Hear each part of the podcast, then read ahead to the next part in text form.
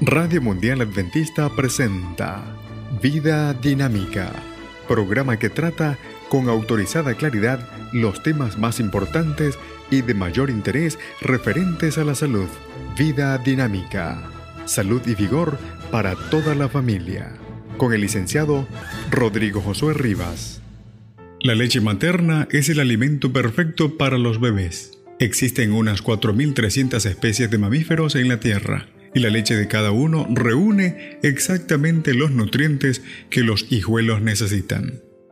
Hola, me alegra que puedas escuchar este programa con importantes conceptos que al internalizarse harán más para mejorar su salud y alargar su vida. Nuestro tema de hoy ¿Es necesaria o innecesaria? Entonces no hay que dar de leche de vaca a los bebés. Cada vez más evidencias que no la recomiendan. El Colegio de Pediatra norteamericano ha dejado de recomendar la leche de vaca y de otros animales para niños menores de un año. ¿Cuáles son las razones?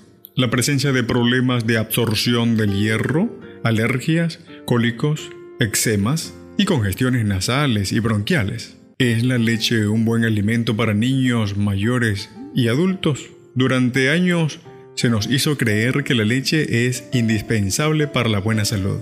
Sin embargo, la gente en general consume grasa en exceso, demasiado colesterol y mucha proteína, y no consume suficiente fibra. La leche de vaca, cuando se calcula en términos de porcentaje de calorías, revela que el 50% de ella procede de su grasa, una buena parte de ella saturada, y solo el 20% proviene de su proteína. Contiene colesterol, y carece de fibra dietética. Beber leche recarga un sistema metabólico que ya está recargado. ¿Y qué se puede decir de la leche con bajo porcentaje de grasa? ¿Resuelve la mayor parte de los problemas? La leche con bajo contenido de grasa es mejor que la leche entera, 100% de grasa. Pero no es importante como parece a primera vista. El 2% de grasa que contiene la leche con poca grasa se calcula a partir del peso de la leche y no sobre sus calorías. Esta leche por peso es 87% agua y 2% grasa. Pero si se mide por sus calorías, esta leche comercializada como leche con poca grasa, 2%, es en realidad un alimento que contiene 30% de grasa. La leche sin grasa es la mejor elección para los que desean tomar leche. No tienen grasa y solo traza de colesterol, y sin embargo conserva los demás nutrientes. ¿Y el calcio? ¿No es la leche famosa por su contenido de calcio? Es verdad que la leche tiene abundante calcio, pero antes de elegir tomar leche es necesario comparar la ventaja de su calcio con los problemas que ocasiona. A continuación, presentamos unos pocos. El primero de ellos, la incidencia de enfermedad coronaria del corazón. Entre la gente bebedora de leche es mayor que entre las poblaciones que no la usan. La leche sin descremar, con sus elevados contenidos de grasa y colesterol, contribuyen a la enfermedad del corazón. Segundo lugar, los países con el consumo más elevado de leche también tienen los porcentajes más elevados de osteoporosis, una enfermedad que casi no se encuentra entre los miembros de la cultura que no usan leche.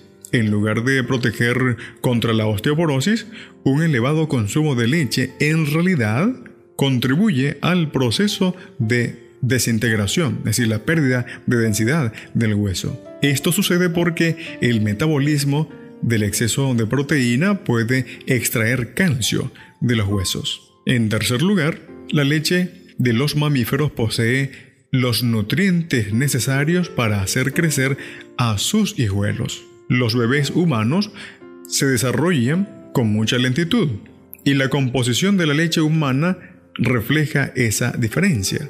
La leche de vaca puede contribuir a la maduración más temprana de numerosos niños. Los seres humanos después de ser manifiestan un elevado porcentaje de intolerancia a la lactosa, que es la incapacidad de digerir debidamente el azúcar de la leche. Sus síntomas son gas excesivo, calambres intestinales y diarrea. El 75% de la población mundial padece en algún grado de este problema. Quinto lugar, la leche es la causa más común de alergias a los alimentos. Más de 100 antígenos, que son los causantes de las alergias, pueden ser liberados por la digestión de la leche de vaca.